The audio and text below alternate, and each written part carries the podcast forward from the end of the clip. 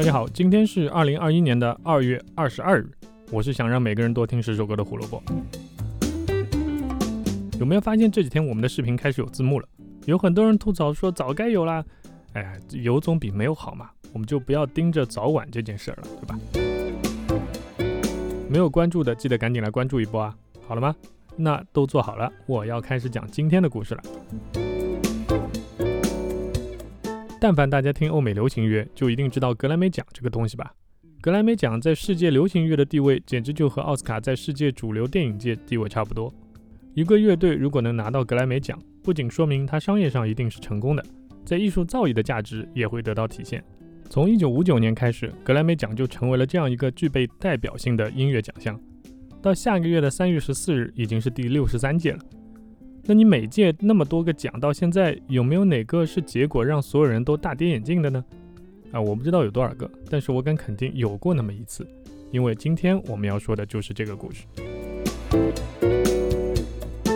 一九八九年二月二十二日，在第三十一届格莱美颁奖礼上，一个名叫 Jethro Tull 的英国乐队击败了美国著名金属乐队 Metallica，拿到了格莱美奖史上第一个也是唯一的一个最佳硬摇滚金属乐表现奖。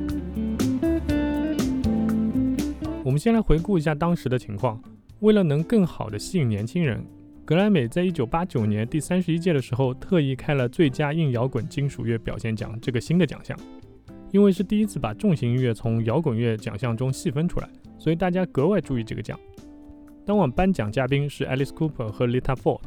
前两天在现场彩排颁奖典礼的时候，他们手里拿着个信封。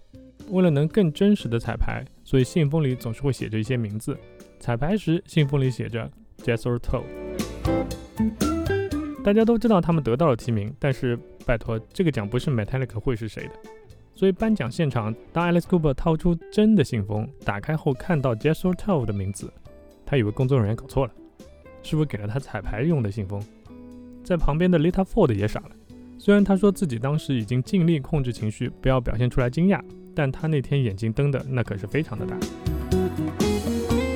两个颁奖人都这样。现场就更不用说了。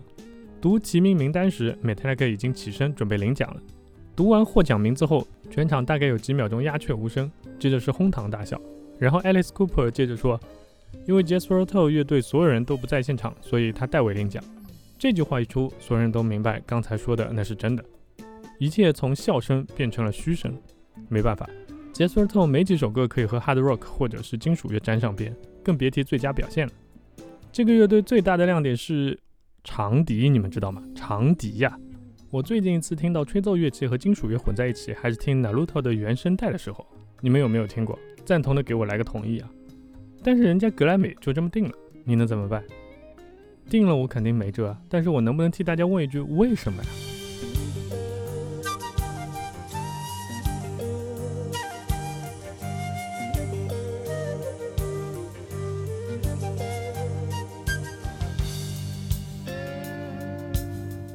别说你们想问为什么，连获奖的 Jethro Tull 自己都想问为什么？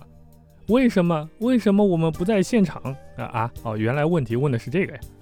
当时 Jethro Tull 唱片公司的老板得到提名名单后，就对乐队成员们说：“哎，你们也就是个提名，你看看其他提名者，这个奖和你们压根就没啥关系，别闹了，好吧？我不想出这些机票和住宿钱，你们就乖乖待在英国吧。”乐队成员一想也是啊，当时他们还在忙新专辑。都在录音室里面没日没夜，去了还会打断现在的节奏，何必为了一个不可能的奖项跑一次美国呢？要去玩的话，把手里的专辑做好了，再去美国挥金如土，它不香吗？所以你看，这 Jethro Tull 队史上唯一的一个格莱美奖，还一个人都没到场，就俩字儿离谱。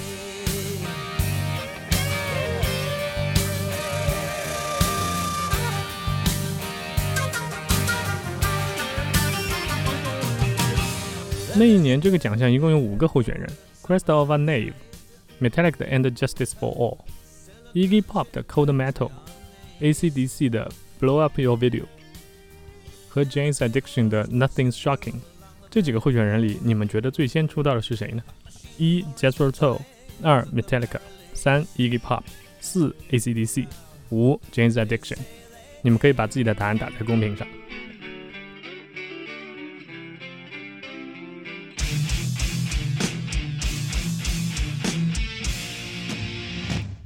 拍二和五的都可以歇一歇了。AC/DC 我们前两天刚说过是一九七三年，当时 e g p o p 所在的 Studios 已经很有名。前天说的 Nirvana 主唱 Kurt Cobain 最喜欢的专辑就是 The Studios 的 Raw Power，就是一九七三年的专辑，所以 AC/DC 也可以排除了。最终答案是什么呢？最终答案是一 j e s t 他们成立于一九六七年。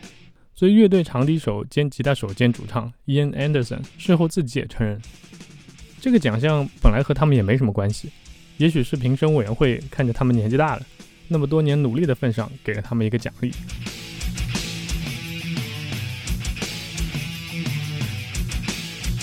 对你奖励拿到了，这 Metallica 多尴尬呀！全世界都在为他们抱不平。Alice Cooper 回忆说，当时在后台所有人都笑疯了，这是个什么狗屁结果？那帮评审的老头子们根本压根不知道 Metallica 是谁，怎么可能会把奖给他们？这真的是很浪费，你知道吗？要知道 Metallica 第四张专辑是真的非常精彩的一张专辑。我们今天推荐的歌曲就是这张专辑的同名歌曲《And Justice For All》。也正因为 Metallica 太过于出色，并且没有拿到奖，格莱美才会遭到如此大的非议和压力。这个非议和压力大到评审委员会在第二年，也就是一九九零年，把最佳硬摇滚金属乐表现奖拆成了两个奖：最佳硬摇滚表现奖和最佳金属乐表现奖。这下你们就不会再去说硬摇滚的乐队是不是够格和金属乐叫板了吧？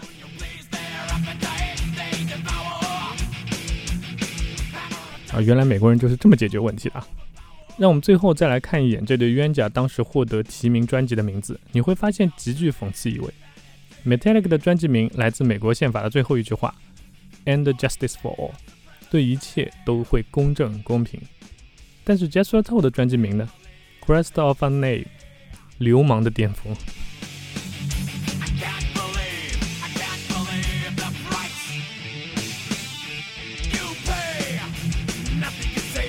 一九九二年的格莱美，Metallica 连续第三年拿到最佳金属乐表现奖。鼓手 Lars 上台领奖的时候说。我得感谢 j e s s o t o 今年他们没有出新专辑。看来1989年没有拿到奖，对于这个金属巨头来说还是挺伤的。就像听到这儿，你们不给个关注和三连，我也会挺伤的。好了，今天的故事就到这儿。胡说音乐历史，来听我们的节目，音乐会让你的每一天都变得更重要一点点。明天，嗯，中岛美雪的生日，怎么能不给中岛阿姨过生日呢？对吧？明天我们来讲讲她的故事吧。拜拜。